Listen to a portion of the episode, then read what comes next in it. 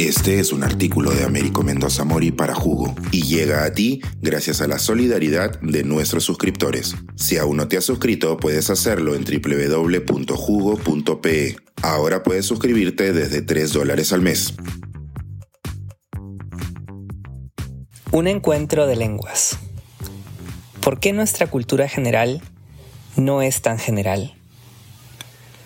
Era una noche de otoño años atrás en una biblioteca antigua con paredes cubiertas de madera, grandes estanterías y decorada con estatuas antiguas.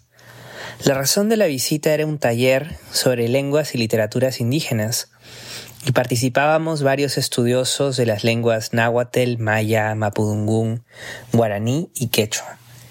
Si apenas un encuentro sobre una lengua originaria ya era algo bastante insólito, este espacio multicultural era verdaderamente un momento especial.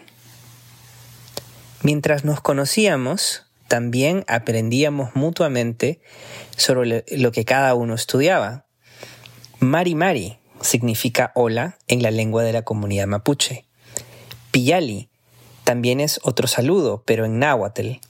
Y por mi parte les compartí a todos el equivalente en quechua, aliyancho. Y si bien disfrutaba de estos nuevos saberes, de pronto pensé, ¿por qué estas palabras en lenguas americanas se sienten más foráneas que otras lenguas europeas?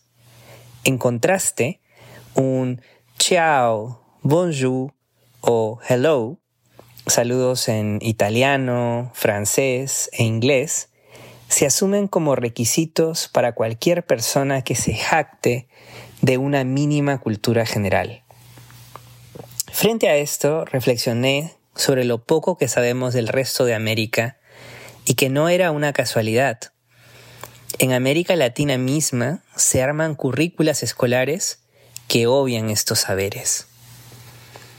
Esto que cuento podría quedar en una anécdota curiosa, pero recordé además que apenas un año atrás Mientras un político peruano era entrevistado en un programa televisivo de noticias en Lima, este se despidió agradeciendo en quechua.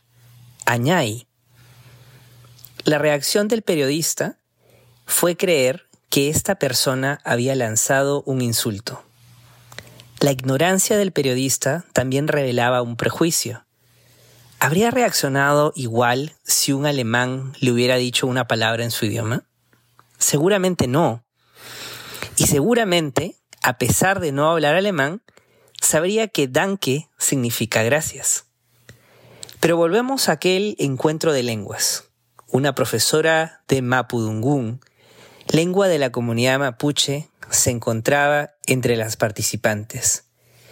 Ella daba clases en la Universidad de Santiago de Chile y había viajado varias horas en avión para el encuentro. Elisa era su nombre, la doctora Elisa Loncón. Muy amablemente me contó sobre su larga experiencia como lingüista, pero sobre todo de las luchas de su pueblo mapuche por ser reconocido en la sociedad chilena. Habiendo tantas necesidades territoriales, económicas y de derechos, trabajar en una lengua en peligro de extinción podría sentirse como un acto de menor prioridad. Pero Elisa creía firmemente en el poder de las lenguas para aportar saberes y sobre todo para expresar presencias en una sociedad que aún se niega a escuchar otras voces. La lengua es también nuestro territorio, enfatizaba. Años después, ella fue elegida presidenta de la Convención Constitucional de Chile en medio de un accidentado proceso. Entre sus primeros actos, ella ofreció un histórico discurso en su lengua mapudungún. Algunas personas reaccionaron con molestia, como el periodista ya mencionado, simplemente porque no entendían. Pero muchas otras, al oírla, se emocionaron y comprendieron que a veces también está bien no entender, porque eso puede abrir una grieta para expandir nuestra noción de cultura general y empatizar más allá de los prejuicios.